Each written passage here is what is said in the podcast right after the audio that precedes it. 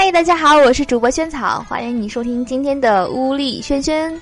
希望你今天能够有一个好心情哇！过几天就是小年了，不知道大家现在是在家正准备过年呢，还是说准备收拾行李在往回家的路上了？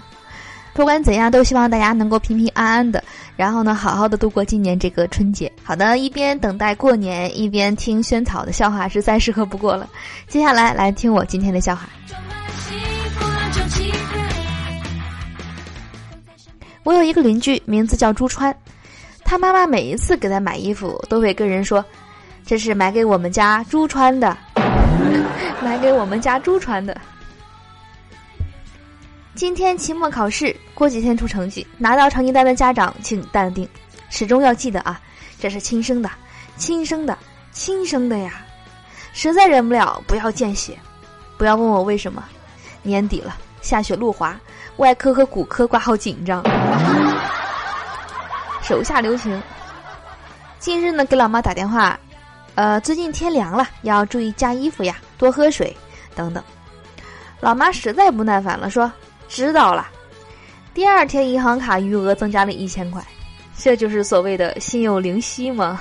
呵呵。晚上亲自下厨炒碎牛肉，我就问老婆好吃不？老婆说好吃。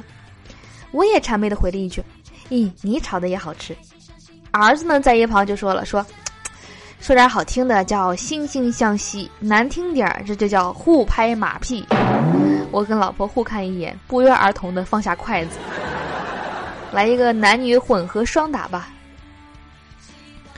自从我感冒后，就隔离自己，不和华儿他的姐姐相遇，免得传染感冒病毒给他。今天一大早，我妈就打电话开始训斥我，说我把姐姐弄感冒了。我就委屈的辩驳，我说：“嗯，我压根儿跟姐姐没有见面，好吧？”我妈说：“全家只有你是脱光了称体重。”现在你姐每天称个体重都要跟你学，你说感冒不怪你怪谁？我们小区电梯的密封性可真好，不仅一进去连信号都没有，就连放个屁都能够保持永久不散。有的时候这个封闭性好了也不是个好事儿啊，有味儿。我一哥们儿长得瓜子脸，有一天出去玩就梳了一个中分的发型。走在路上，回头率高达百分之九十，就边走边夸他，还都这样夸。哎，我说日本鬼子都投降好几十年了，从哪儿又出来一个汉奸啊？夏天跟朋友去水上乐园玩，为了图便宜，我就没有买泳衣，穿的裤头下去。玩大滑梯的时候，直接把裤头冲走了，蹲在水里不起来，我就摸裤头。岸边救生员呢，以为我溺水了，玩命的把我往外拉。不说了，说多了都是泪呀！我不要起来，我不要起来！你他妈赶紧起来，没命了！画面感忒强了。和妹妹吃夜宵，一般都是我付账。这一次我学乖了，就故意不带钱包。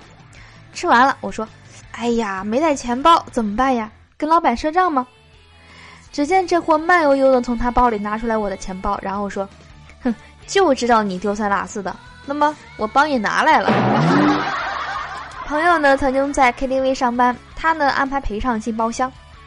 有一天晚上，两个男人很是挑剔，连连换人，很是郁闷。于是呢拿出了压箱底的美女，他跟在后面，只见那个美女已经偷偷回来了，他顿时失控说：“你跑什么呀？”美女大喘了几下，惊恐的说：“啊，是我爸和我舅来了。”这一家人挺巧呗。好的，我是主播萱草。以上是今天节目的所有内容了。嗯，你喜欢今天的笑话吗？